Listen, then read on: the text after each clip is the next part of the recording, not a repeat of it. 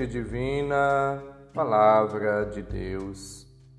Caros ouvintes, irmãos e irmãs, iniciemos o nosso encontro com Deus. Em nome do Pai, do Filho e do Espírito Santo. Amém.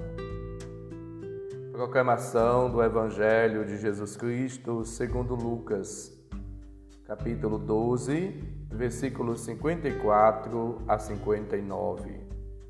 Glória a vós, Senhor. Naquele tempo, Jesus dizia às multidões: Quando vedes uma nuvem vinda do ocidente, logo dizeis que vem chuva, e assim acontece.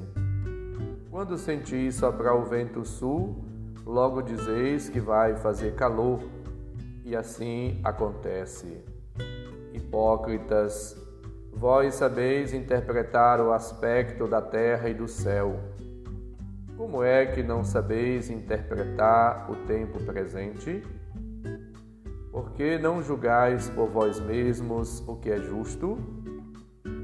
Quando, pois, tu vais com o teu adversário apresentar-te diante do magistério, diante do magistrado, procura resolver o caso com ele enquanto estás a caminho Senão, ele te levará ao, ju ao juiz, o juiz te entregará ao guarda, e o guarda te jogará na cadeia. Eu te digo: daí tu não sairás enquanto não pagares o último centavo. Palavra da salvação. Glória a vós, Senhor. Caros ouvintes, Jesus ele repreende os seus conterrâneos e contemporâneos que sabem distinguir os sinais meteorológicos, mas não o sinal de que ele é o Filho unigênito, o enviado pelo Pai para salvar a todos. Às vezes nós conseguimos assim fazer interpretações variadas sobre a conjuntura atual, sobre o mundo, sobre a meteorologia, sobre os sinais climáticos e esquecemos de perceber o dedo de Deus, a ação de Deus, a presença de Deus na nossa vida.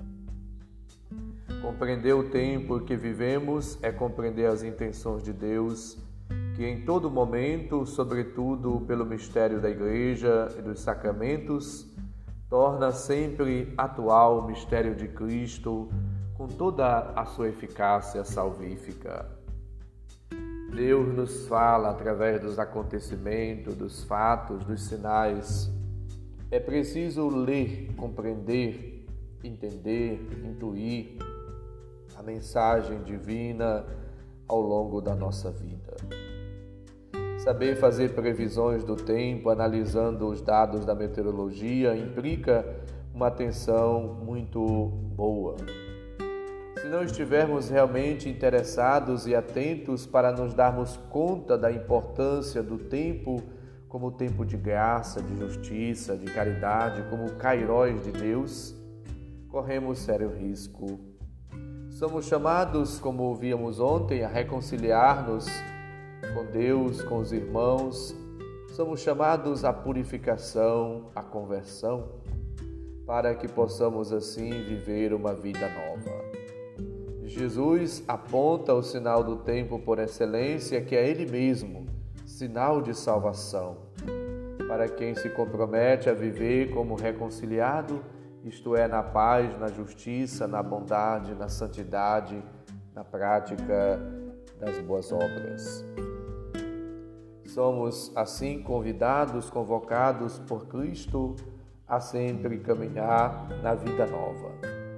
Jesus é nossa paz e reconciliação e veio colocar no coração de cada pessoa a graça, os dons, as virtudes e os frutos do Espírito Santo.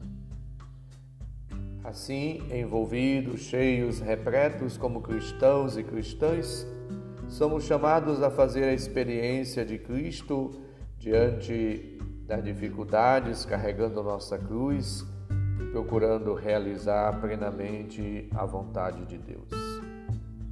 Jesus cumula a pessoa convertida de carícias, enche o coração com os mais doces sentimentos da alegria, para que diante das amarguras da penitência, das tentações, das provas, possam assim ter condições de viver, enfrentar, lutar e vencer.